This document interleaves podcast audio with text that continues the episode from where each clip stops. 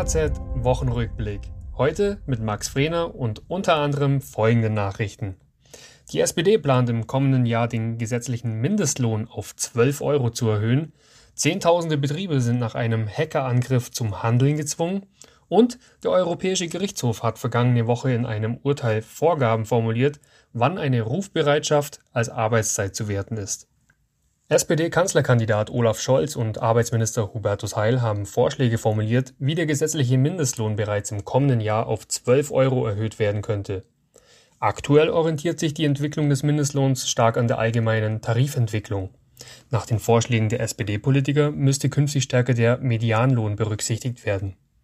Der Handwerksverband hatte sich zu einem früheren Zeitpunkt bereits kritisch zu entsprechenden Plänen geäußert und vor einem Eingriff in die Tarifautonomie gewarnt. Seit Anfang des Jahres ist in Deutschland ein gesetzlicher Mindestlohn in Höhe von 9,50 Euro pro Stunde vorgeschrieben. Das Bundesamt für Sicherheit in der Informationstechnik hat die IT-Bedrohungslage rot ausgerufen. Hackern sei es gelungen, sich Zugriff auf die Systeme von Zehntausenden Unternehmen zu verschaffen. Sicherheitslücken im E-Mail-Dienst Exchange Server von Microsoft hatten die Angriffe möglich gemacht. Die Sicherheitsbehörden raten dringend dazu, die inzwischen bereitgestellten Updates von Microsoft zu installieren. Zudem stellt Microsoft ein Skript bereit, mit dem Administratoren prüfen können, ob die eigenen Server bereits gekapert wurden. Die Auszahlung der Corona-Hilfen wurde nach einer kurzzeitigen Unterbrechung wieder aufgenommen. Der Bund hatte die Abschlagszahlungen vorübergehend gestoppt, nachdem es mehrere Hinweise auf Betrugsfälle gegeben hatte.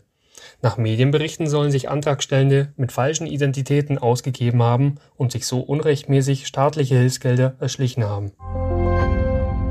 Die wirtschaftlichen Folgen der Corona-Krise machen sich auch in der Bauwirtschaft immer mehr bemerkbar. Für 2021 erwartet die Branche nur noch ein geringfügiges Wachstum von 1,3 Prozent, wie die Bundesvereinigung mitteilte. Im vergangenen Jahr war die Bauwirtschaft noch um 2,5 Prozent gewachsen. Insgesamt sei die Branche bislang jedoch gut durch die Pandemie gekommen. Auch größere Corona-Ausbrüche habe es auf Baustellen bisher nicht gegeben. In zwei Vorlageverfahren hat der Europäische Gerichtshof entschieden, ob und wann eine Rufbereitschaft als Arbeitszeit zu werten ist. Geklagt hatten ein slowenischer Techniker und ein deutscher Feuerwehrmann, der bei der Stadt Offenbach angestellt ist. Die Richter kamen zu dem Urteil, dass eine Rufbereitschaft grundsätzlich als Arbeitszeit zu werten ist, wenn der Beschäftigte nach einer Alarmierung nur wenige Minuten Zeit hat, bereitzustehen und somit in den Gestaltungsmöglichkeiten seiner Freizeit erheblich beeinträchtigt wird. Das Verwaltungsgericht Darmstadt muss nun diese Regeln auf den Offenbacher Feuerwehrmann anlegen. Angesichts einer Reaktionszeit von 20 Minuten, in der sich der Mann auch umziehen und das Fahrzeug starten muss, spricht einiges für eine erhebliche Einschränkung seiner Freizeitmöglichkeiten und damit für die Einstufung seiner Rufbereitschaft als Arbeitszeit. Weitere Nachrichten für das Handwerk sowie praktische Hilfen für Unternehmer finden Sie immer auf dhz.net oder in unserem kostenlosen Newsletter.